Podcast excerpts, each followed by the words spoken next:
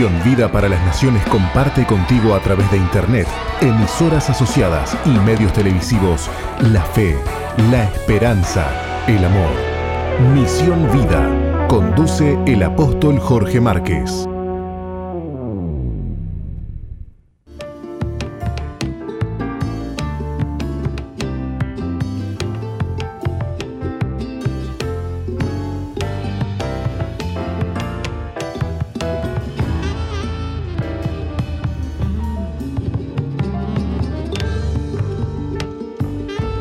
Entramos nuevamente eh, con Misión Vida.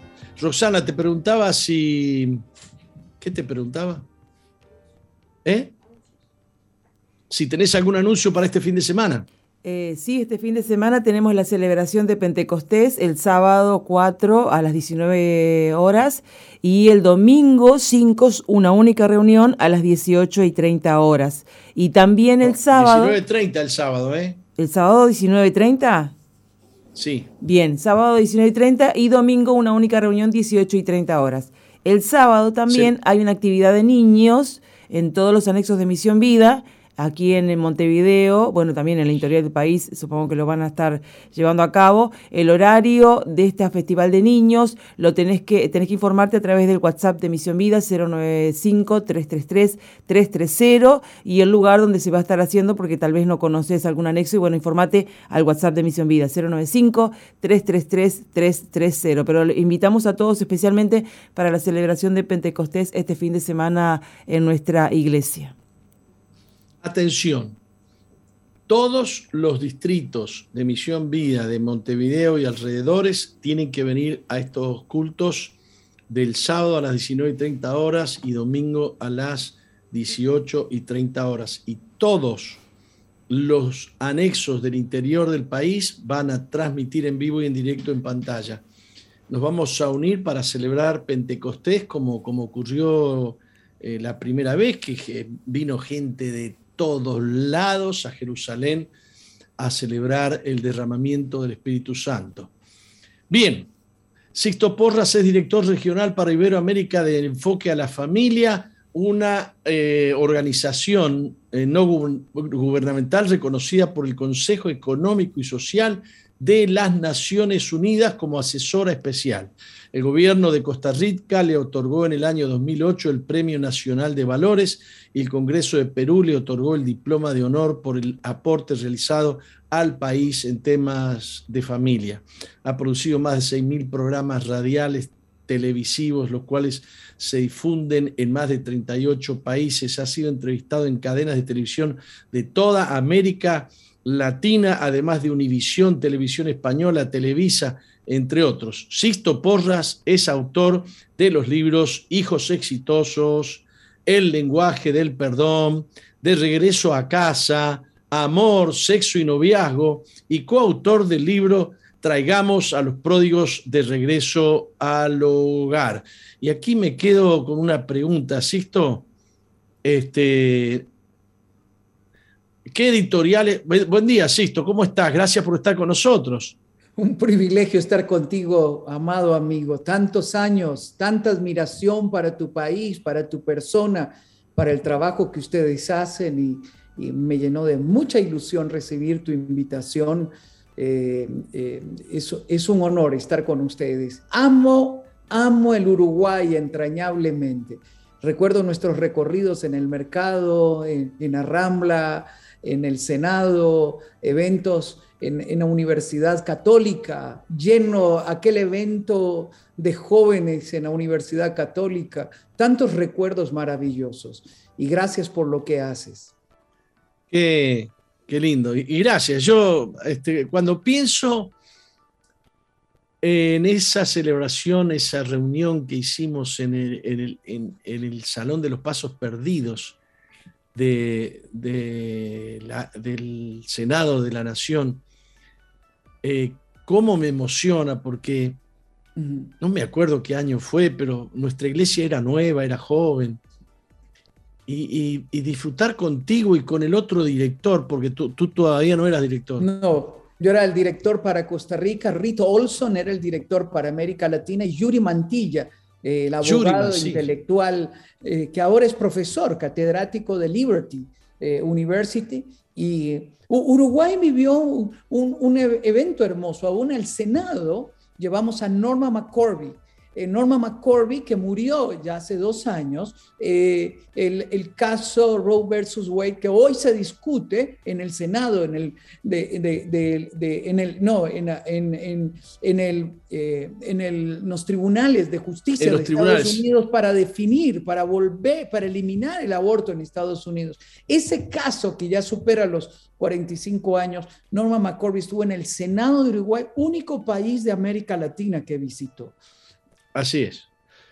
Y la llevamos a, la llevamos a, este, la tuvimos en el Palacio Peñarol, ¿no? Sí. Bien. Creo que sí. Eh. una, una, experiencia maravillosa donde comenzábamos a anunciar todo lo que hoy estamos viviendo sin imaginarnos que llegaría más lejos de lo que nosotros anticipamos pero sin embargo Dios ha levantado hombres valientes como Aarón Lara, como tu persona, como tu hermano Hugo Márquez, como tantos defensores de la familia, como los Aguayo en Perú, tantos defensores de la familia, y hoy vemos surgir una nueva generación de jóvenes preparados. Eh, muchas familias me han dicho, yo no quiero tener hijos, y yo le he dicho, no, tienes que tener hijos, y edúcalos para liderar la nación, edúcalos para que no, no vivan como víctima de los errores de los demás, sino como constructores de, una nueva historia. Y esto es nuestra, esta es nuestra misión.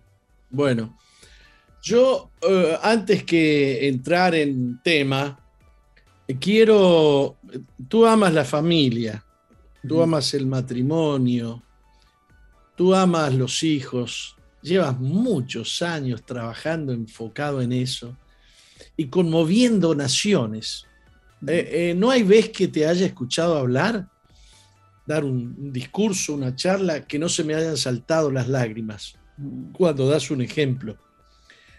Eh, pero por sobre todo amas a Helen y a tus hijos. Y nos enteramos que Helen, tu esposa, está cumpliendo años hoy. Qué honor para mí que, nos atiendas en el día de cumpleaños de tu esposa.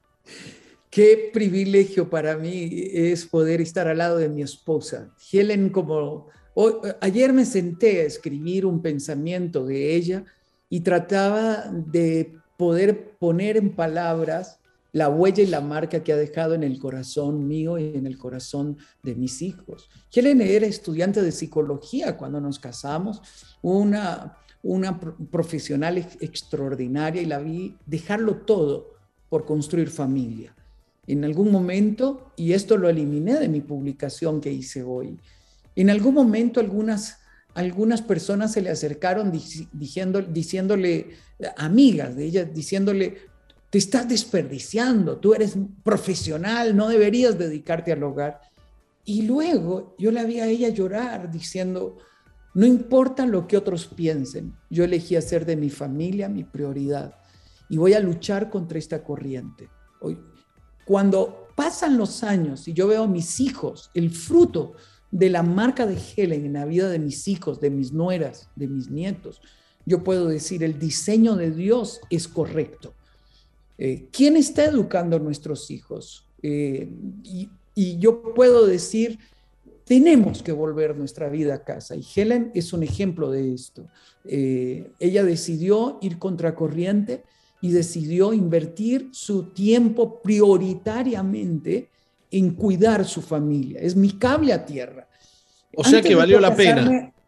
¿Cómo? O sea que valió la pena, no fue una mala elección. No, fue la mejor elección. Y aquí te iba a hacer un comentario. Yo entro al ministerio estudiando leyes eh, y toda la gente me decía, eh, usted necesita una sierva de Dios, una predicadora. Y yo decía para mis adentros, no, yo necesito una esposa, yo necesito a alguien que haga familia conmigo. Para que ande viajando y corra, soy yo. Pero dos haciendo lo mismo sería un desastre de familia. Y descuidando los hijos. Claro, y yo era mi, mi razonamiento interno. Y cuando Dios me da, Helen, nuestra primera crisis matrimonial, yo pastoreaba una iglesia, igual que tú, al inicio, una iglesia que de 300 pasó a 800, luego a 1000, nos multiplicábamos rápidamente, de una reunión a dos, tres reuniones, eh, que el sábado.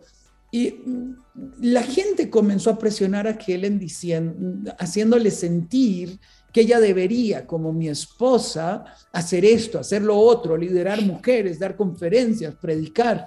Y Helen lloraba en la casa y me decía, vos te equivocaste. Le digo, ¿por qué yo me equivoqué? Te equivocaste porque yo no soy lo que la gente dice que debe ser tu esposa. Yo le dije, no me equivoqué, yo elegí la persona correcta porque yo amo la persona que vos sos.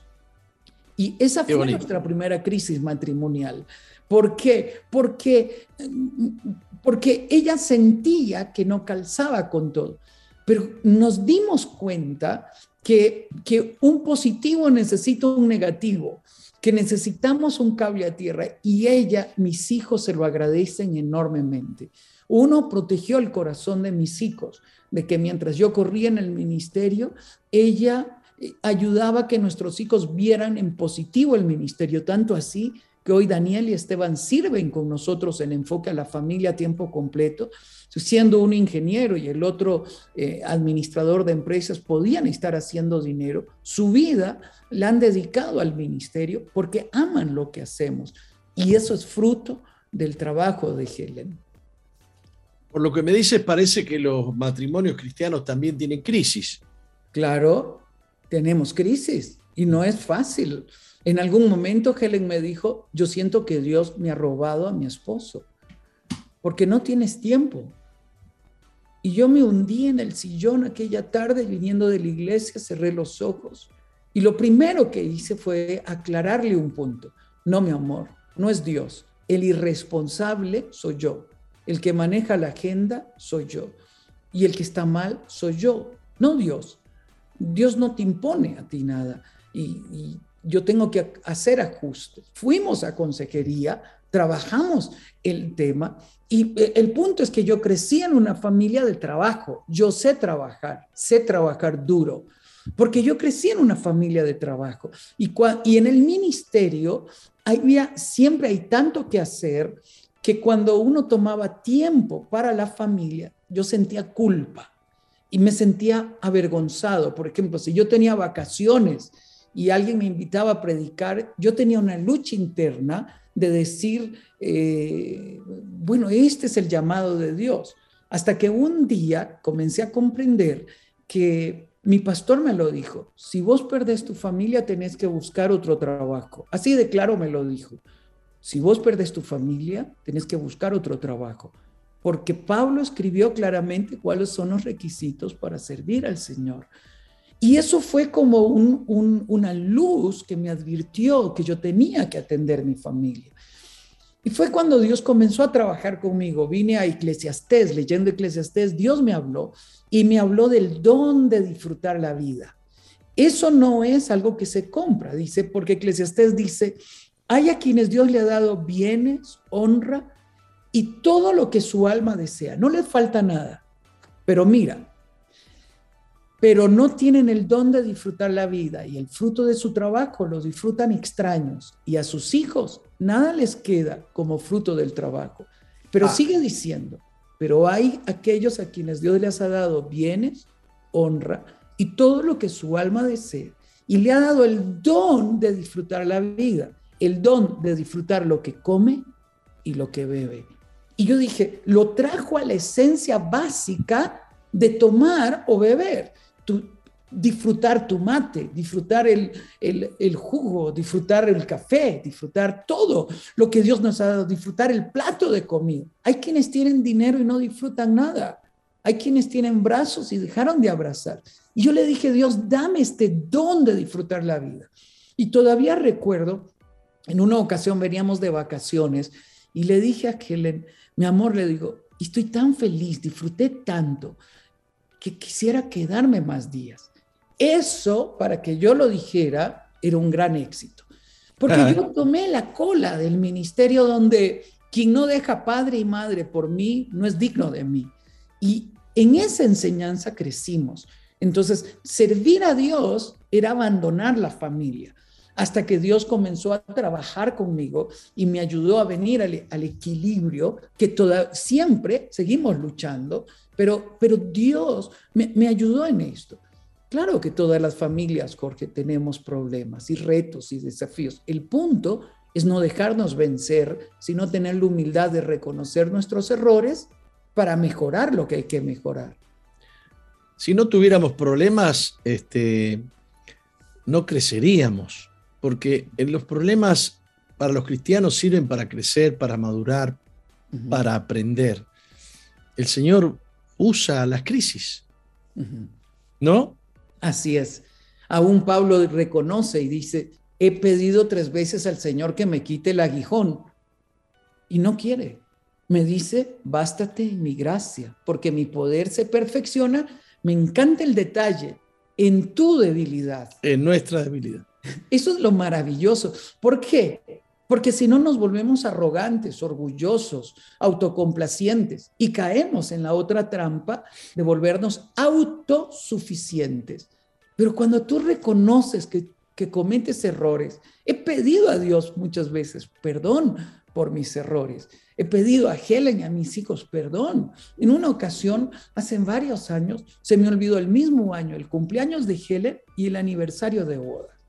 Y este año te lo recordé yo. Claro. y, me explico, es decir, soy Sixto Porras de enfoque a la familia.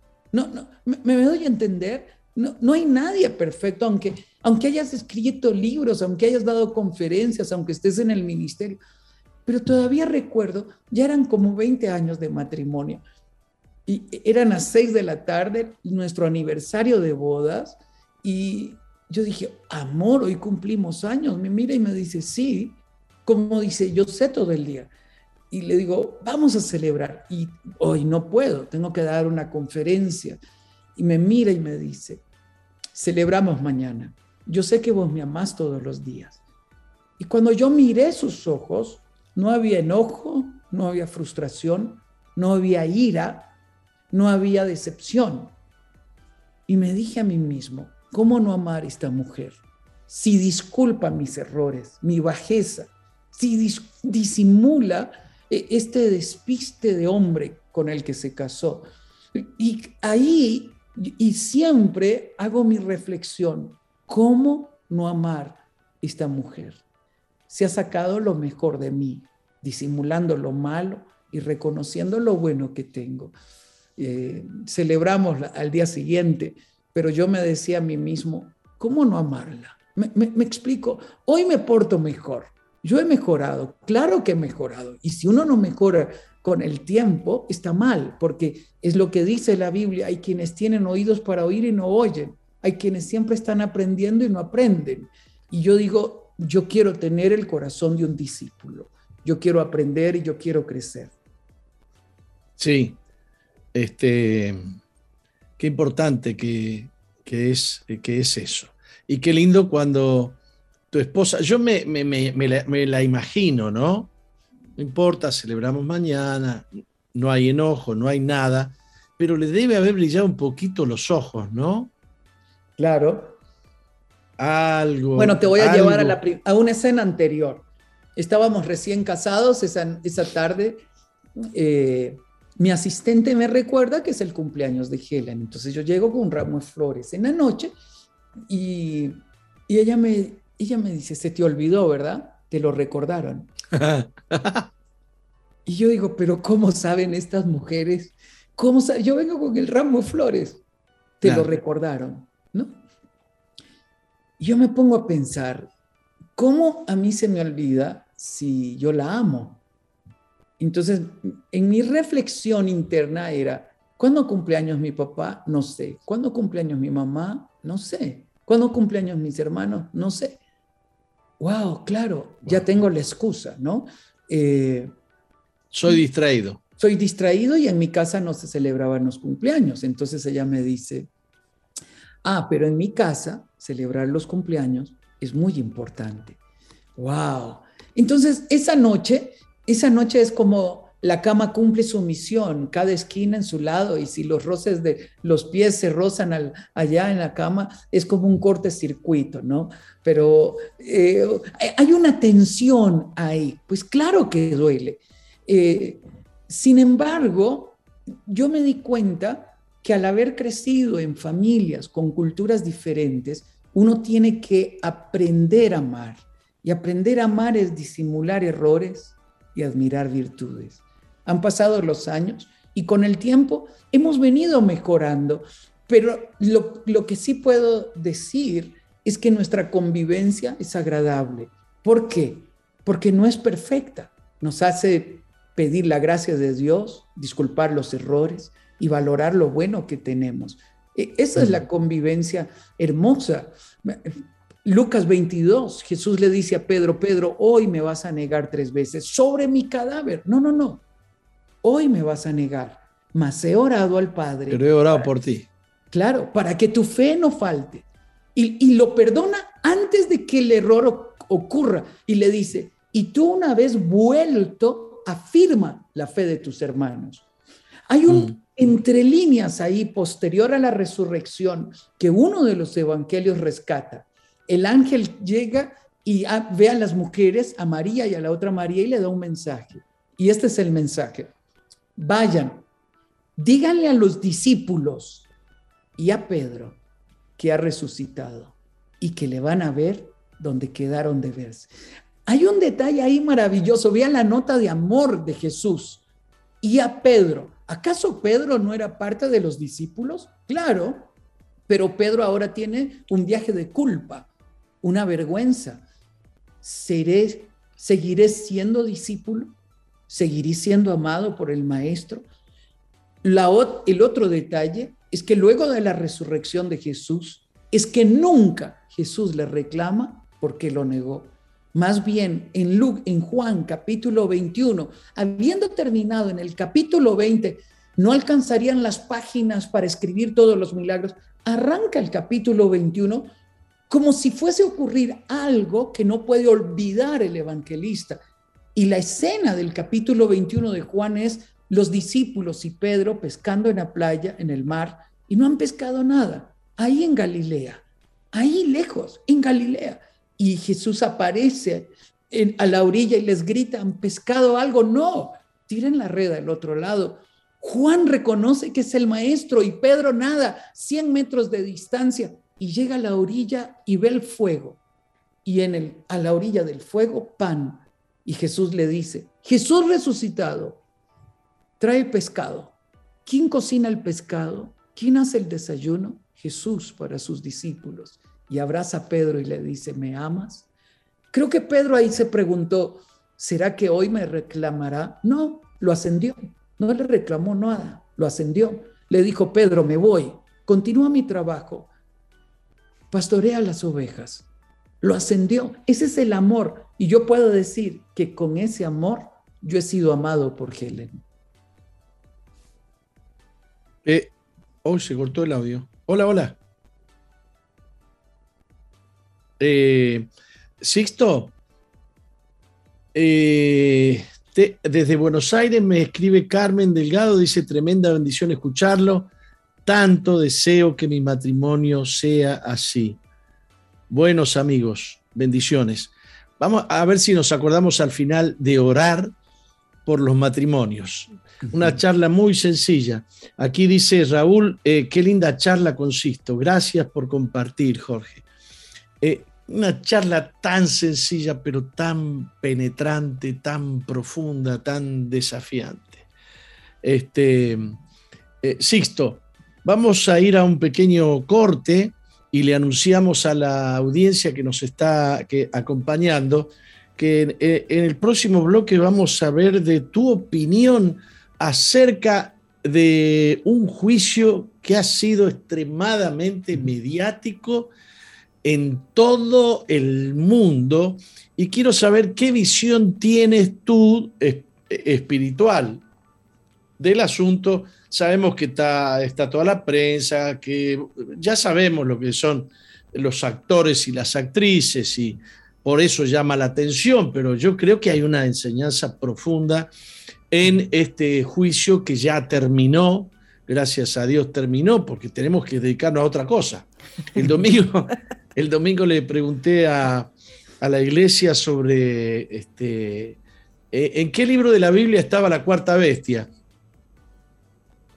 Casi nadie sabía dónde estaba, alguno decía por si le pegaba en Apocalipsis, otro decía en Ezequiel, alguno dijo en Daniel. Entonces les digo, ¿y han oído acerca del juicio de Johnny Depp? Todos levantaban la mano, todos sabían lo de Johnny Depp, pero de la cuarta bestia nadie sabía nada. Vamos a ir un corte y a la vuelta vamos a hablar contigo eh, de, este, de este juicio que ha dado tanto que hablar, pero que ha dejado una enseñanza al mundo sobre la violencia de género. ¿De acuerdo? De acuerdo. Vamos a un corte. Estás en la sintonía de CX 218, Zoe FM 91.5 Gospel Music.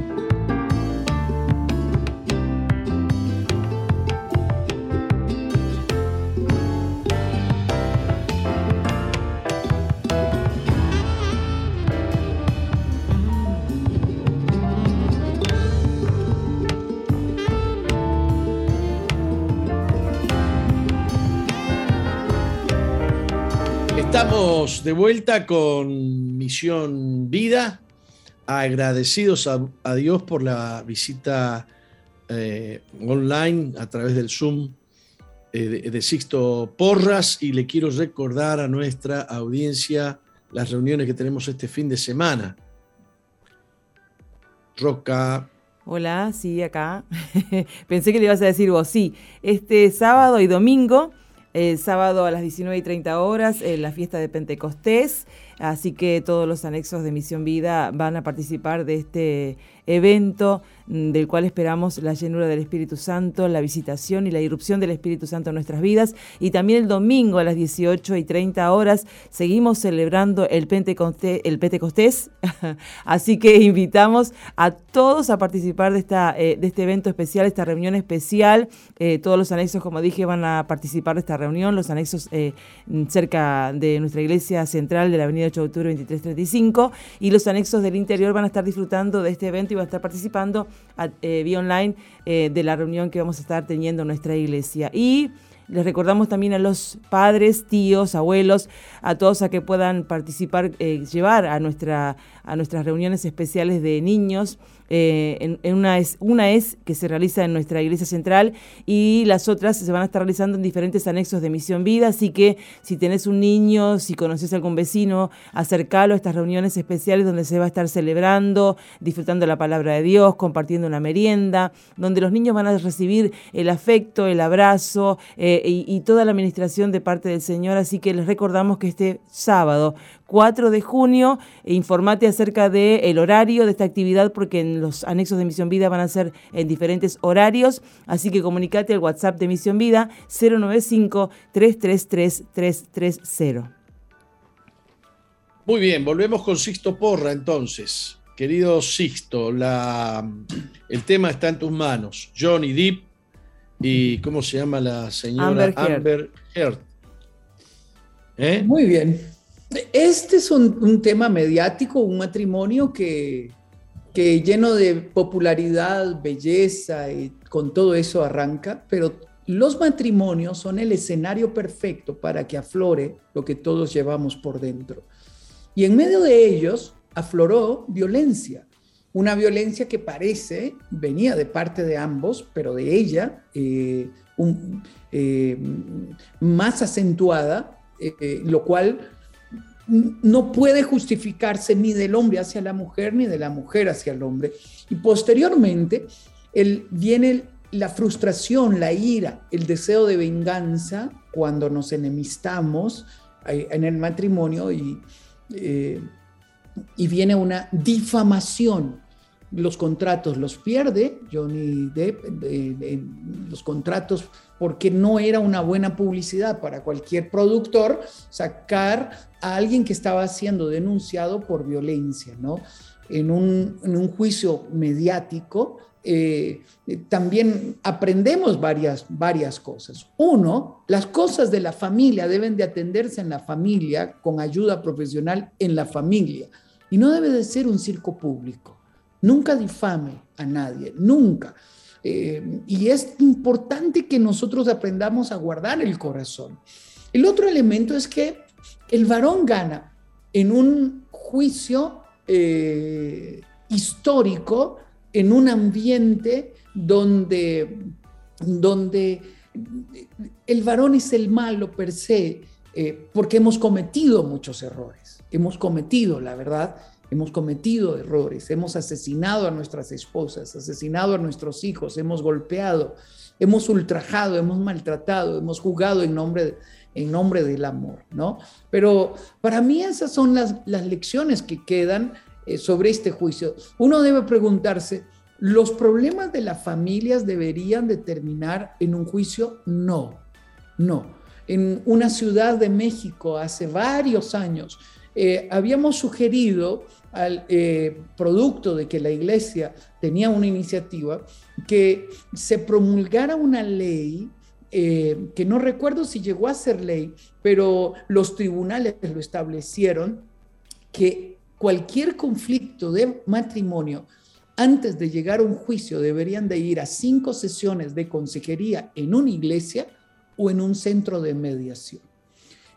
Posteriormente, la estadística vino que la disminución de casos que llegaban a juicios era significativo producto de que los problemas los resolvían a través de la consejería, del asumir la responsabilidad que nos corresponde y de, de sanar las heridas del pasado para restablecer una nueva dinámica familiar.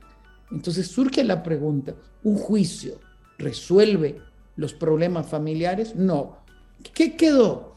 Los abogados quedaron con todo el dinero de la familia.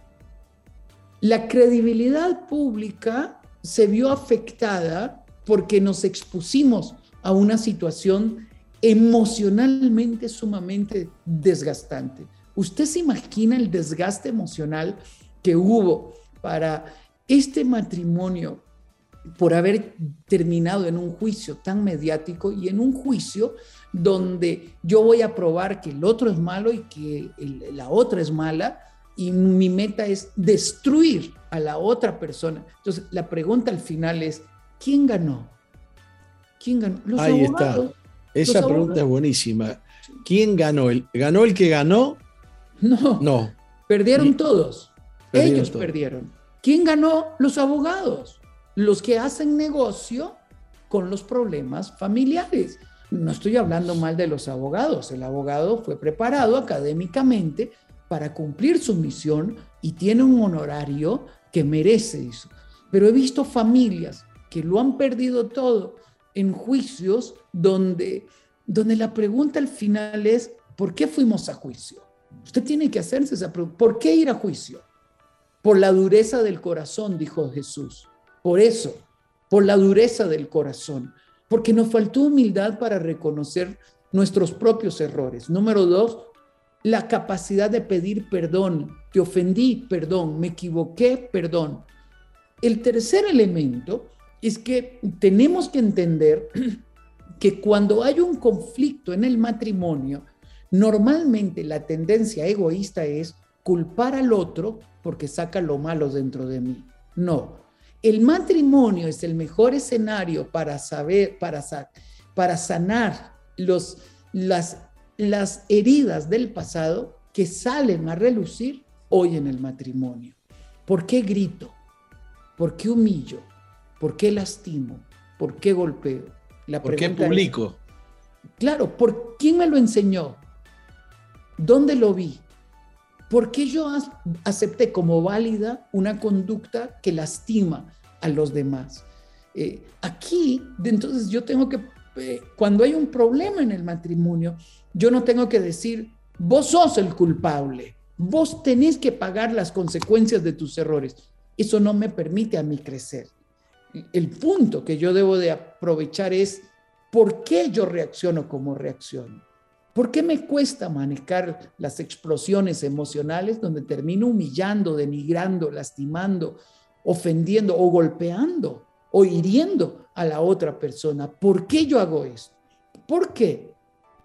Porque el único responsable del manejo de las emociones soy yo. Imagínense el consejo sabio. La blanda respuesta aplaca la ira. Ahora desmenúcelo. Uno grita, ¿Cómo yo voy a mantener una blanda respuesta? el punto es, ¿de dónde viene la blanda respuesta? De un corazón lleno de paz, de un corazón que entendió que tiene que dominar las emociones, de un corazón que entiende que no puede caer en la trampa de la provocación. Y yo tengo que entender que para poder tener una respuesta, una respuesta sabia, tengo que tener control emocional. El otro es responsable de cómo reacciona, de cómo lo maneja. Y si hay agresión en el hogar, hay, tiene que haber una búsqueda de la consejería y si la agresión permanece, debe haber una separación momentánea para que haya una revaloración de lo que hemos construido y que esté en juego mi familia. Yo puedo perder mi familia. Si yo soy infiel, si yo soy agresor, mi, familia tiene el derecho de la autoprotección. Y eso es importante. Y aquí yo quiero pedir perdón como pastor, porque muchas veces no hemos abordado el tema a tal profundidad que creemos que amar es aguantarlo todo. No es cierto, eso no es cierto. Hay una dignidad y una autoprotección que usted tiene que hacer prevalecer. Frente al primer golpe, frente al primer grito, usted debe decir, nunca más esto no puede repetirse, ni, ni de mi persona hacia vos, ni de vos hacia mí, nunca más. Y si hay otra agresión, tiene que haber denuncia judicial para que entienda la persona que ser, estar casado no da derecho a la agresión, no da derecho al maltrato. No como una venganza, ¿no? No como una venganza, no como un estilo de vida. Por eso es, es que nosotros tenemos que aprender lo que hemos llamado en enfoque a la familia, el amor tiene dos partes, la parte romántica y la firmeza amorosa. Esa capacidad de, decir, esto no está bien, hay que atenderlo, esto no está bien, hay que buscar ayuda. Esto hemos tratado de resolverlo y no hemos podido. Bueno, pidamos a alguien que nos ayude a comprender por qué reaccionamos como reaccionamos y por qué nos herimos. Eh, quiero eh, eh, agregar otro tema eh, que tiene que ver con esto. Este juicio tan mediático se da en medio de un contexto político de un, o de un contexto geopolítico en el que una denuncia de una mujer supuestamente es por el solo hecho de ser mujer se toma como suficiente prueba, ¿no? Entonces, yo he visto muchos hombres muy, muy lastimados, de mujeres que se han quedado con la casa que construyó el hombre con sus manos, digamos, porque eh, se da, este, no, se da que el que acusa tiene que demostrar la acusación, sino que el acusado tiene que demostrar que es inocente. Entonces, eh, esto tiene que ver con eh, una ideología de género, tiene que ver con con la politización del tema matrimonio, del tema esposa, esposo, mujer, hombre. ¿Nos puedes charlar un poquito de ese tema político? Sí. Bueno, eh, este abordaje, eh, se ha desfigurado en los últimos años porque la agenda de la ideología de género dejó de defender los derechos de la mujer aún para comenzar a defender los derechos, los inventados derechos de las personas en, el manejo de su sexualidad, de una vida trans o de una vida sexual, como lo han dicho los proyectos de ley que ellos quieren impulsar, plena y libre, sin la intromisión eh, arbitraria de los padres. Eh, efectivamente, eh, por los errores que cometimos los hombres, nos vimos estigmatizados frente a una dinámica de ideología que llevó a que se estableciera como culpable aún antes de que hubiese una prueba o un juicio, ¿no?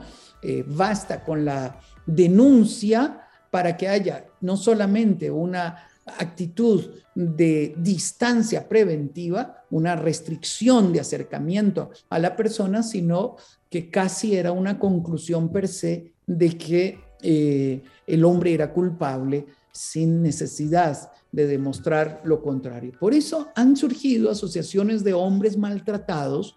Eh, parece extraño, pero lo es, tal y como lo estamos mencionando, donde eh, se quiere traer un equilibrio sobre este, sobre este punto.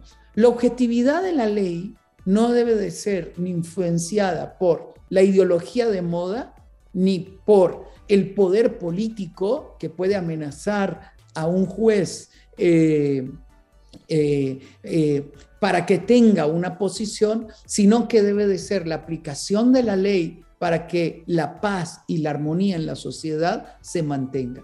Por eso, mm, también, tal y como lo mencionas, este juicio es un hito histórico donde se provoque la agresión y que el maltrato ha venido de parte de la mujer. Pero nuevamente, la pregunta de fondo debería de ser es, ¿de dónde vienen las heridas del corazón?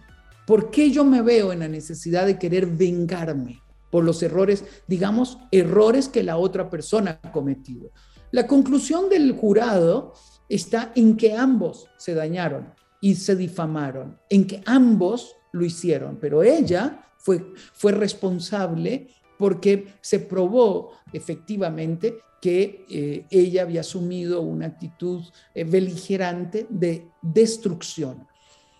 Aquí es un fenómeno que ha surgido y que lo hemos tratado de estudiar en el tema de familia, y creo que la explicación la da nuestro Señor Jesucristo cuando dice que cuando uno se aparta de algo que ha tenido siete espíritus peores le vienen.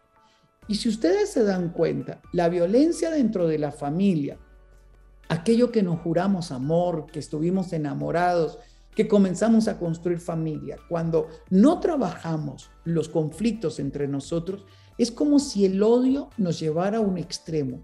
El, libro del lenguaje del perdón lo escribí porque en una ocasión escuché a una esposa, madre de varios hijos, decir, voy a gastar todo mi dinero, pero no estaré tranquila hasta que te vea destruido y que nuestros hijos te odien cuando yo escuché eso, yo dije, pero ella no entiende que si siembra odio, el odio se devuelve contra uno mismo, que si ella siembra odio de los hijos hacia el padre, ese odio mañana se lo van a reclamar porque ella lo sembró.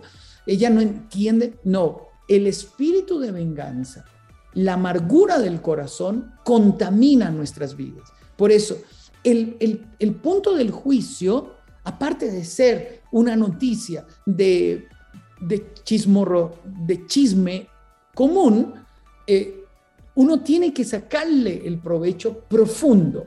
¿Por qué ellos llegaron a eso?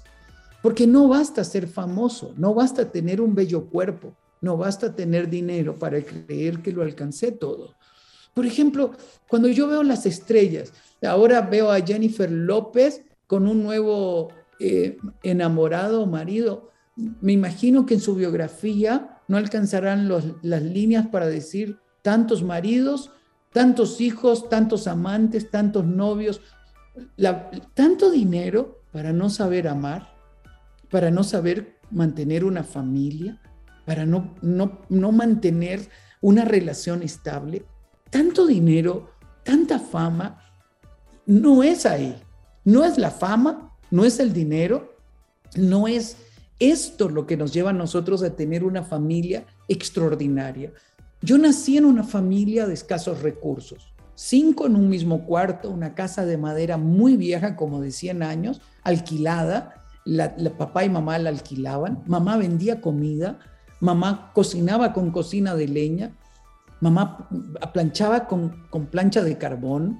Eh, de vez en cuando la luz se iba y era por falta de pago. Pero yo quiero decir algo, en esa casa había amor. Si alguien me ha preguntado, entonces usted fue pobre. No, nunca fui pobre. ¿Por qué? Porque nadie me dijo que yo era pobre. Yo era rico. En esa casa había sonrisa, había fe, estaba Dios.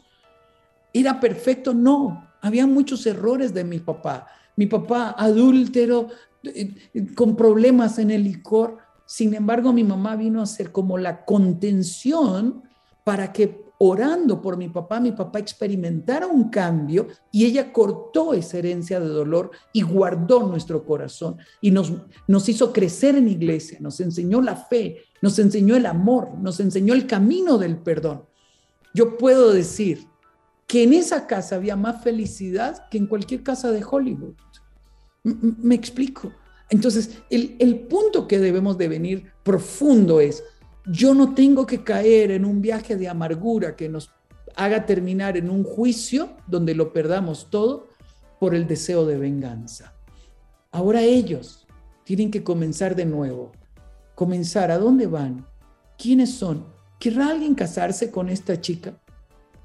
¿Querrá alguien casarse con ella? Sabiendo que tiene explosiones de ira y deseos de venganza tan profundos que los hace. La pregunta que surge es, ¿Se enamorará un hombre de esta mujer? Entonces yo, yo, tengo que hacer mi, propio análisis. Y, aquí la pregunta profunda es que uno debe de hacerse es, ¿es agradable para mi cónyuge y para mis hijos vivir conmigo? Si un día discutimos o peleamos, ¿terminaríamos en un juicio? Nosotros debemos de hablar como matrimonio. Si un día discutimos, peleamos, debemos de atenderlo antes de que caigamos en casos extremos como un juicio y buscar ayuda ahora, a tiempo, y armarnos de humildad para pedir perdón y restablecer la relación. Porque si no, ¿cómo será nuestra historia? ¿A dónde llegaremos? Perfecto, perfecto. Vamos a terminar con una última pregunta y es eh, esta eh, yo no sé cómo llamarle, este río de deconstrucción de la familia a través del Estado, a través de, de las leyes, a través de las ideologías que se han introducido dentro de la democracia, porque hace 30 años atrás eh, el matrimonio y la familia estaban dentro de un ámbito familiar, pero ahora hay políticas de, destrucción de la familia o no. Así es. Tal y como lo estás diciendo. ¿Cómo defendemos eso? Uno, visibilizando de dónde viene el problema. El problema no son los políticos, el problema es el dinero que está comprando la conciencia de los políticos, en primer lugar. Yo tengo un ministro de Estado de un país de América Latina, me enseñó la carta de los embajadores de Europa diciendo, la ayuda de la Comunidad Económica Europea está condicionada a que ustedes legalicen el aborto y modifiquen su concepto de familia. El ministro me decía, yo voy a renunciar, porque el presidente ha dicho necesitamos ese dinero como país. Hemos vendido nuestra conciencia. Yo quisiera que repitas exactamente eso, porque hay gente que le costará creer que eso sucede que los organismos internacionales, llámese Fondo Monetario Internacional, llámese eh, el Banco Interamericano de Desarrollo, la ONU, cuesta creer que, eh, y en este caso dijiste la Comunidad Europea, ¿no? Que estos organismos condicionen el los préstamos a una nación, eh, haciendo un paréntesis, raíz de todos los males es el amor al dinero, ¿no?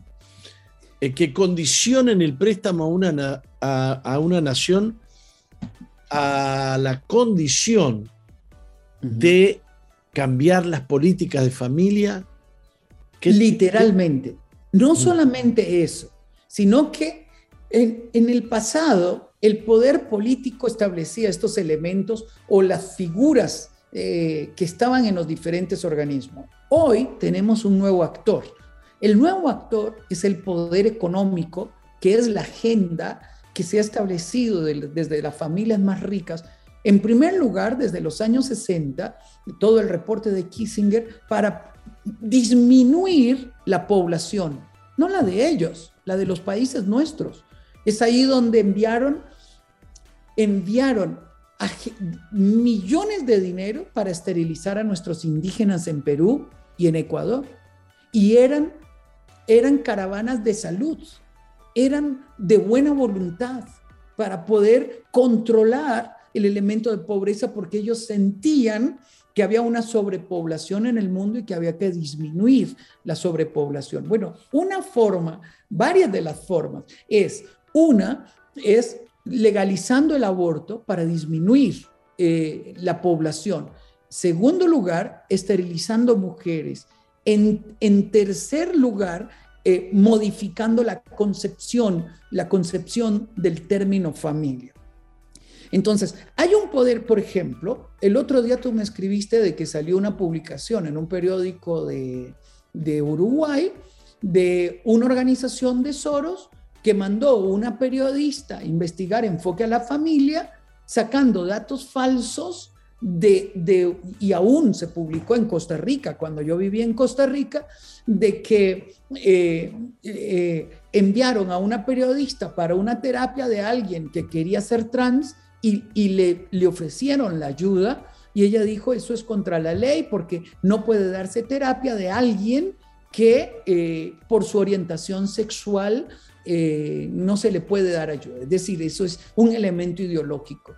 Bueno, cuando lo presentamos ante nuestros abogados y todo, los, nuestros abogados nos dijeron, pues claro, eso es financiado por todas las familias ricas que tienen esto y esto y esto. Es toda una agenda política para modificar la percepción de la sociedad sobre los organismos o de las instituciones que estamos a favor de la familia. Entonces, yo no puedo pensar que es, que es una moda o que es algo o que es algo inocente en reivindicación de derechos como lo han querido montar.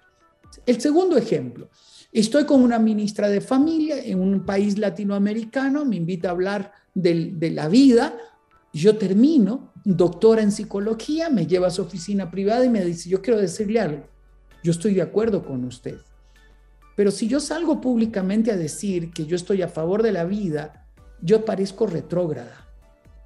Ella se autodefinió en un concepto que le estigmatizaba como en, en una posición ideológica.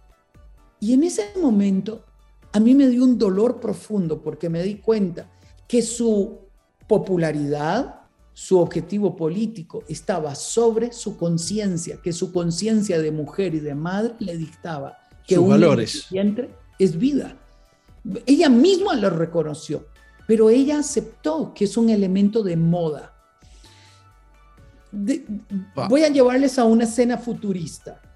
Un día, cuando en los tribunales de justicia internacionales, en, la Corte Interamericana, en la, en la corte, en, en, la Corte en La Haya, cuando un día en los supremos poderes se sienten personas con conciencia activa que reconozcan la ciencia, no estoy hablando del elemento religioso, la ciencia que nos ha demostrado que la vida del niño que crece en el vientre de la madre es una vida con ADN propio, con características propias, que ha sido operado a los niños en el, en el vientre de la madre y tenemos fotografías de niños sacando su dedito, a tomándole el dedo, el dedo del doctor. Hay toda la evidencia científica de que lo que crece en el vientre de la madre es un ser humano que es nuestra primera, nuestra primera estado, eh, estadio en el desarrollo de la humanidad, un neonato, un bebé que depende de los padres totalmente, un niño que va a la escuela, un joven que encuentra su identidad,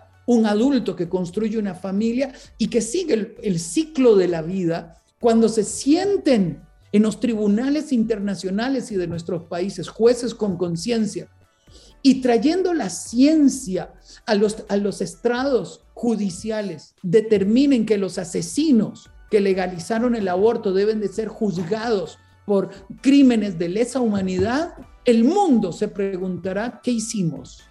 ¿Dónde estuvimos? Igual pasó en la Segunda Guerra Mundial. ¿Por qué los nazis mataban a judíos y los enfermos? Cuando traté de investigar esto en un viaje a Israel, este científico me decía, ¿por qué ellos cauterizaron tanto su conciencia que sentían que ya no mataban seres humanos? Entonces, cuando la conciencia se activa y, y, la justicia viene al corazón de las personas, entonces nos damos cuenta que nosotros fuimos criminales de lesa humanidad. En el futuro, todos los legisladores, los presidentes, los que se han ufanado de legalizar el aborto, y de ir en contra de la vida, serán juzgados de crímenes de lesa humanidad. Y entonces el mundo se preguntará, en el siglo XXI, en, a finales del siglo XX, después de las matanzas en la Segunda Guerra Mundial y de, de los genocidios que se dieron juzgados en los tribunales de Nuremberg y, y que no aprendimos las lecciones de la historia, no, no, no las aprendimos. ¿Quiénes se sentarán en esos tribunales? Sus hijos y mis hijos. Cuando hijos formados con el temor de Dios, formados en las mejores universidades, lleguen a, las esferas de poder, nosotros tenemos que entrenarlos para que ellos sueñen, anhelen dirigir el destino de la nación. Y no tenemos que vivir como víctimas de los errores de una sociedad líquida, de una sociedad que ha vendido, que ha vendido su conciencia. Ve a Estados Unidos. En estos días la Corte de los Estados Unidos está redefiniendo que, la vida está en el vientre de la madre. Luego de, más de 40, 40, casi 50 años de un fallo que ha hecho legal un negocio. ¿Qué es el aborto? Un vulgar negocio. Es un negocio, simplemente un negocio. Y una guerra contra la vida y una guerra contra la vida. Hoy veo el presidente Bukele, por ejemplo, en El Salvador, hablar y decir, ustedes necesitan estas cosas para tener trabajo en Naciones Unidas y en estos. No, pues no, vamos a defender los verdaderos derechos. presidentes como Bukele, que espero lo haga bien, me explico. Es decir, yo no estoy hablando de una inclinación política, yo estoy hablando de que se necesitan voces, en el Senado, en la Cámara de Diputados, en, los en, en, la Suprema Corte, en la Presidencia de la República, en las Naciones Unidas, en la OEA. Si hoy mandamos oradores a, la OEA, mandemos mañana embajadores a la OEA. Si hoy, mandamos, mm, si hoy mandamos delegaciones para hacer una ONG, como lo es Enfoque a la Familia en Naciones Unidas, hagamos que nuestros hijos anhelen estar en las Naciones Unidas para poder revertir este péndulo que se ha ido en contra de la familia. Y termino, interesantemente no es nuevo. Es decir, muchos estados e ideologías han tratado de destruir la familia, pero la pandemia una vez más probó de que no nos mandaron a la escuela, no nos mandaron a la plaza, no nos mandaron a la playa, nos mandaron a la familia, a la casa, al hogar. Y nos dijeron a nosotros, ustedes son responsables de cuidar su familia. Nosotros somos responsables de cuidar nuestra, familia, igual que como lo dijeron en la pandemia, tiene que aplicarse en cada área, principalmente en el área sexual. a mí me quedan unas cuantas preguntas en el tintero, Sisto. Vamos, te tenemos que convocar para una próxima, ¿eh? Será un honor. Por ejemplo, cómo defender el derecho de los padres, porque ahora los, que eran derechos ya no son derechos eh, y lo que era un crimen ahora es un derecho. Entonces se, eh, la, ya se han cambiado las leyes. hay una profecía donde dice que el anticristo va a pensar en cambiar la ley y los tiempos, los tiempos y la ley. Y está ocurriendo delante de nuestros ojos que lo bueno eh, es malo ahora y que lo malo es bueno. Y bueno, tenemos varias, este, tenemos varias preguntas más. Por ejemplo, ¿dónde estaba la iglesia en la defensa de la familia hace 30 años? ¿Dónde está ahora? La iglesia eh, ha, crecido en conocimiento, en entendimiento de cuál es su rol en la sociedad. Pero ya no, se nos acabó el tiempo. Yo te anuncio de qué vamos a hablar la próxima. Lo hacemos, será un privilegio porque me parecen temas importantísimos de abordar. Somos capaces como iglesia de poner un millón o dos millones en Buenos Aires de cristianos, pero somos incapaces de tener senadores que determinen la ley. No puede ser. Nuestros misioneros en el siglo XXI tienen que estar en el Senado, en la Suprema Corte, en, en, la Casa de Gobierno. Y debemos de perder el miedo como iglesia a estas cosas, estigmatizándolas como corruptos. No, corrupta es la persona que, que vive de esa manera. Pero necesitamos hombres y mujeres que hagan reforma de la sociedad. Y por eso será un honor regresar. No, lo, triste, eh, no, lo triste no es la ministra de Familia que, con la que estuviste. Lo triste es que la iglesia se avergüence de salir. Yo digo, qué rostro que tienen los que quieren destruir la familia, qué, qué guerreros que son. Eh, y esta mañana, cuando me desperté, estuve leyendo ese pasaje de Jesús, el que se avergonzare del Hijo del Hombre aquí en la tierra y estaba pensando en nuestros estudiantes que quieren pasar desapercibidos, que no quieren eh, quedar mal eh, con el resto, con los profesores, que no quieren sacar eh, notas malas, qué sé yo. Tenemos que hablar de la vergüenza, de la vergüenza del cristianismo para defender la verdad. Así que yo te quiero comprometer para una próxima charla. Será un honor, amigo, será un honor. Para mí ha sido hermoso dialogar contigo después de tanto tiempo, decirte que, te amo, que es para mí un honor tan grande ser, poder decir que soy amigo tuyo. Has dejado muchos años de tu vida en la cancha, transpirando la camiseta, por defender eh, no solamente tu familia, sino las familias de toda Iberoamérica. Y yo te quiero agradecer en nombre de todos los que hoy te hemos escuchado. Nos has eh, bendecido, Sixto. Muchas gracias. Muchísimas gracias. Muchas gracias y gracias por lo que hacen. Eh, será hasta la próxima entonces. Eh, vamos a un corte, Roxana. Sí, vamos y enseguida volvemos con el testimonio. No cambies, ya volvemos con Misión, Vida.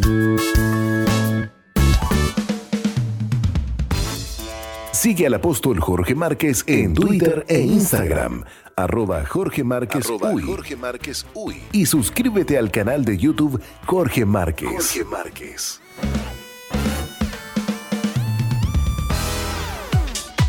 MBTV Televisión para las Naciones. Excelentes contenidos para todo público. MDTV. Ingresa a nuestro website www.misionvida.org y cliquea en TV en vivo. Televisión para las Naciones.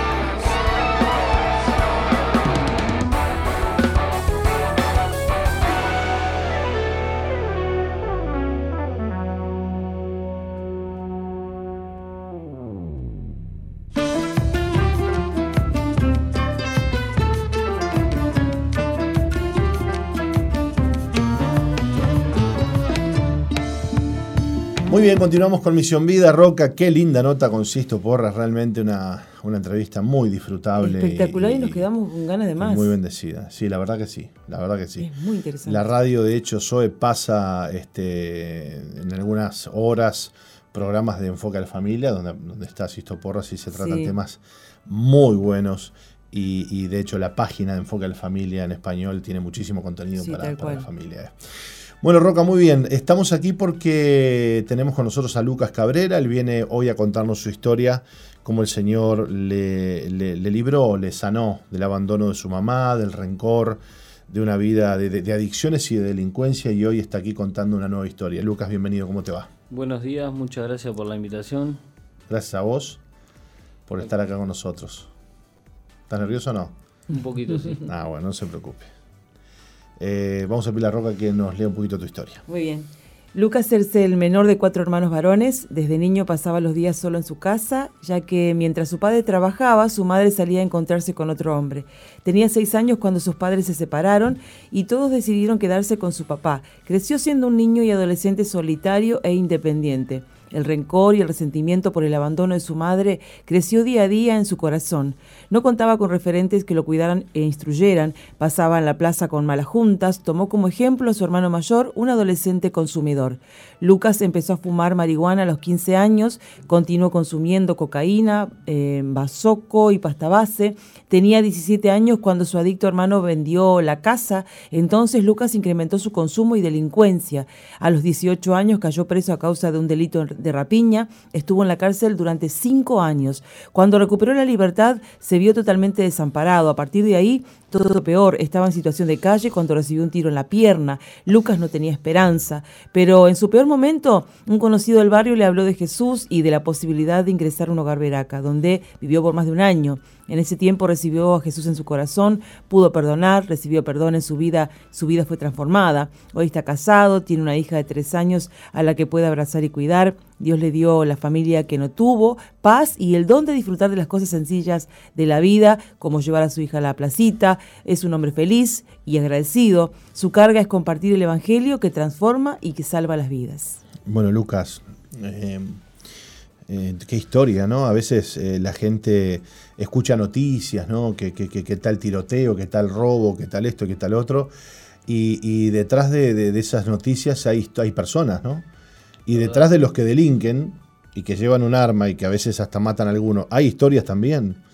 Y, vos sos parte de esas historias que en algún momento tuviste que, vivir. Eh, por, por, y todo empieza por la falta de amor en la familia, ¿no? la falta de amor de la mamá, la falta de amor del papá. Quizás hubiera sido distinta tu vida, ¿no? Sí, eh, sí, aparte fueron cosas que me, marcaron porque imágenes o situaciones en casa que hasta el día de hoy me acuerdo de cosas que, pasaron. Por ejemplo. De, de, situaciones que pasaban en casa cuando mi madre se iba, que me dejaba solo, que mis hermanos estaban en la escuela. Me acuerdo que, que iba a la escuela yo de mañana y mis hermanos iban de tarde. Y mi madre me, me decía que me quedara solo, que, ella venía al rato y yo era un niño. Y me acuerdo que le decía que quería ir con ella y que ella me decía que me compraba golosina, un refresco o algo. Y, y son cosas que me acuerdo como que si hubiese sido ayer.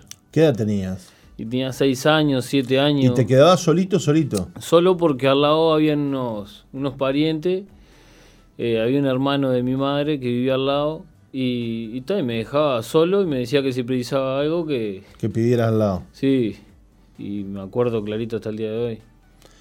Eh, sí, cuánto desamparo, ¿no? Y soledad, ¿eh? con seis añitos.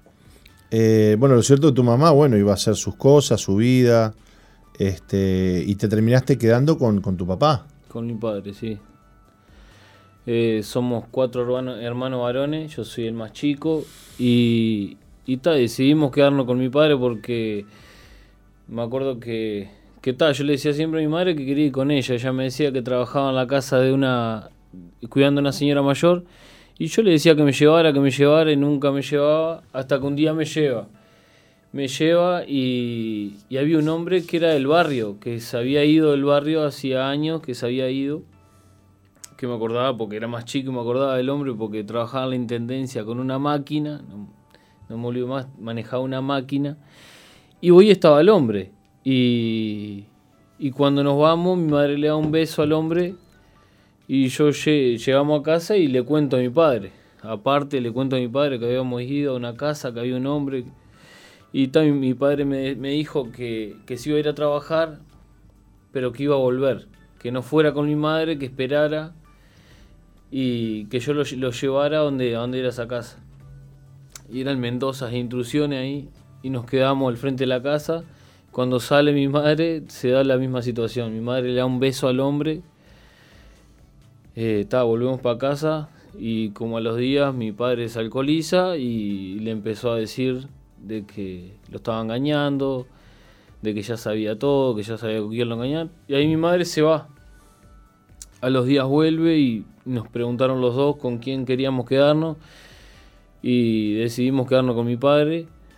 Y, y en mi caso personal, creo que no, no fue que, que quise quedarme por mi- con mi padre porque quería más a mi padre, sino que, que sentía como que mi madre me había fallado, que nos había fallado y que nos había abandonado, que nos había cambiado por un hombre. Y, y fui creciendo con eso. eh, de que mi padre empezó con el alcohol más, como mi madre se fue, supongo que habrá sido eso, que agarró más para el alcohol. Mi padre trabajaba en la construcción y no estaban todo el día. Mis hermanos empezaron a hacer su vida también. Y desde muy chiquito ya andaba en la calle. No era que andaba en la calle hasta, hasta la noche, pero tenía libertades que no tenía que tenerla. Y, y como a los 15 años, 14, empecé más a estar en la calle, a estar en la calle. Y mi padre nunca estaba y tenía un hermano eh, que se llama Pablo, que él jugaba al fútbol y yo quería jugar al fútbol. Porque lo tenía como un referente, porque él era el que me rezongaba, él era el que andaba atrás mío, él era el que siempre andaba ahí atrás mío, como que si fuera mi padre. Claro.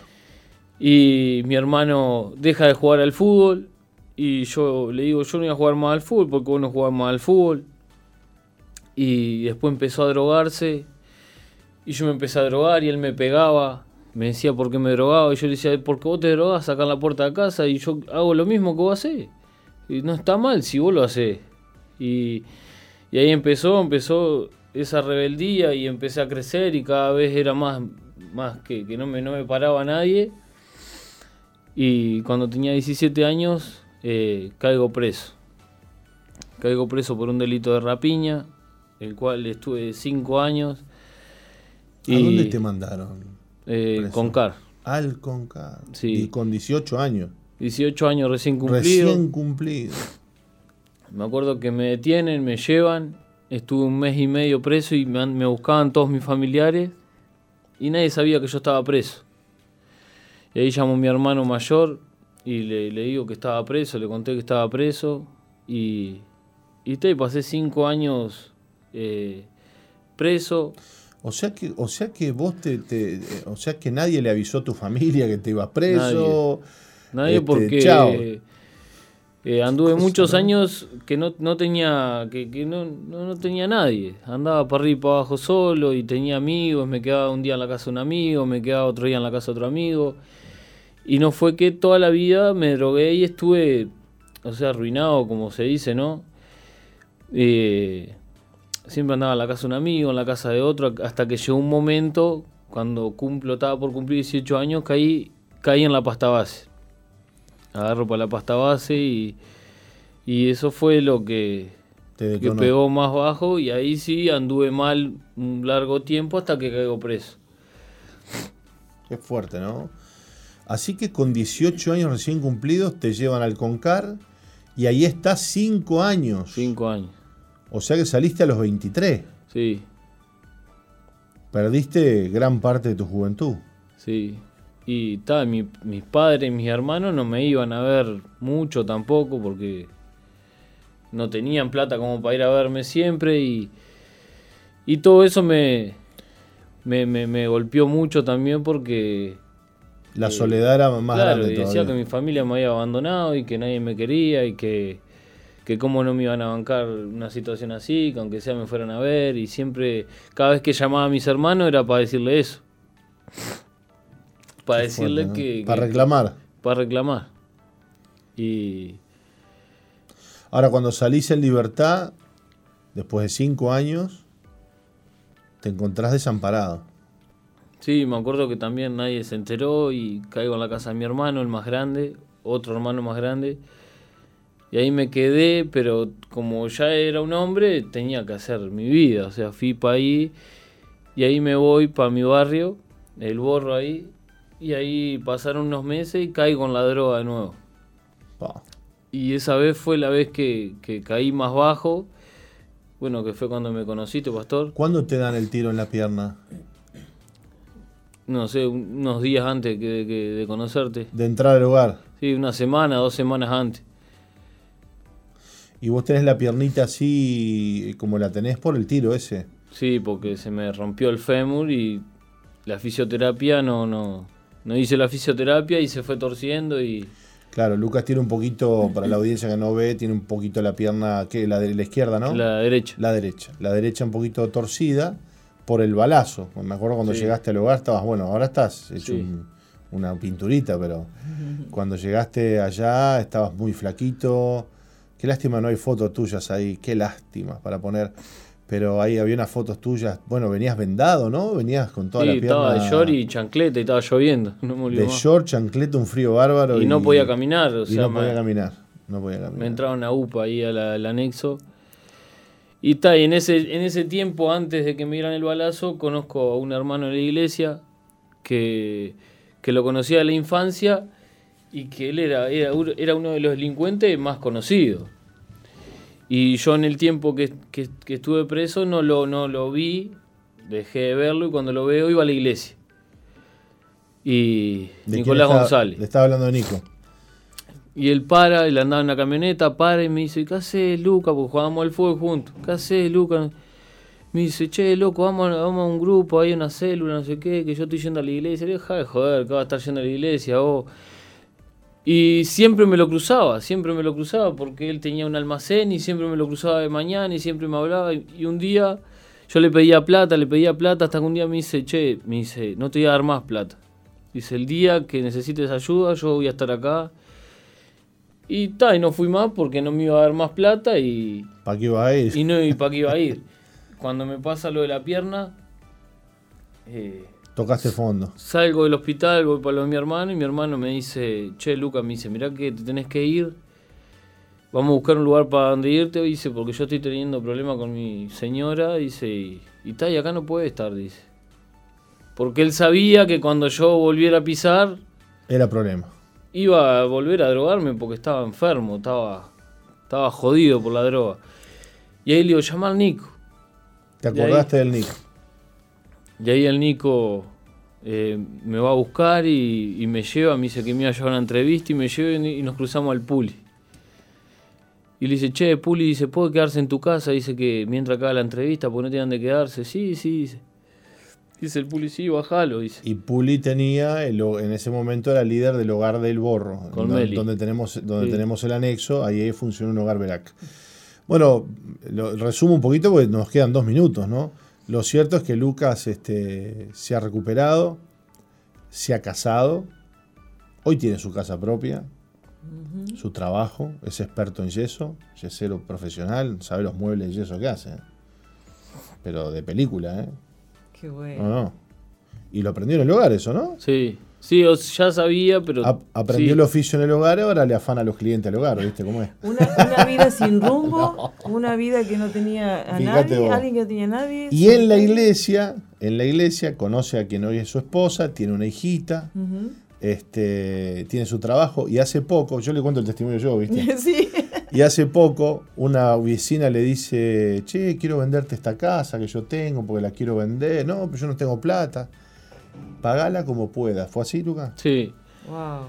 Y, y tal, eh, como decía el pastor ahí, eh, bueno, lo que Dios me ha dado fue increíble, lo que Dios ha hecho en mi vida, yo estoy enormemente agradecido con Dios, con la iglesia, con, con los hogares Veraca. Y muchas veces me levanto y a veces hablo con mi esposa o le cuento a la gente de que me levanto y miro mi, mi esposa, mi hija, de que puedo salir, abrir el portón, me voy a las 5 de la madrugada, vivo en un barrio complicado y tengo la paz, estoy tranquilo, estoy feliz. Y, y, y mi gran anhelo es poder eh, servir a Dios y hacer lo que un día hicieron por mí. Eh, lo, lo, siento así y, y yo sé que en algún momento voy a tener que servir a Dios en tiempo completo. Y voy a tener que dar mi vida como un día lo hicieron, aunque me cueste, aunque me muchas veces lucho, pero esa es la, es la verdad, es lo que es lo que Dios ha puesto en mi corazón y, y quiero hacer lo mismo que un día hicieron por mí. Poder ayudar y Qué poder fuerte, bendecir. ¿no? Qué lindo, Lucas. Lo cierto es que hoy ya, ya no estás preso. ¿eh? Tenés tu familia, tenés tu. Bueno, liderás un grupo amigo también. Sí. Este, con tu esposa. Qué bendición, qué bendición. Eh, estaríamos hablando media hora más con Lucas, ¿no? Sí, Pero sí. bueno, no nos da el tiempo. No nos da el tiempo. Lo cierto es que el Señor le ha sanado, le ha bendecido y, y hoy, este, hoy ya cuenta otra historia, Lucas. Sí. Gracias, Lucas, por haber Gracias venido. a ustedes. Y gracias a toda la audiencia por estar con nosotros. Roca, mañana nos reencontraremos con una nueva y última edición de la Semana de Misión Vida para la Nación. Publicamos mañana entonces a partir de las 11 de la mañana.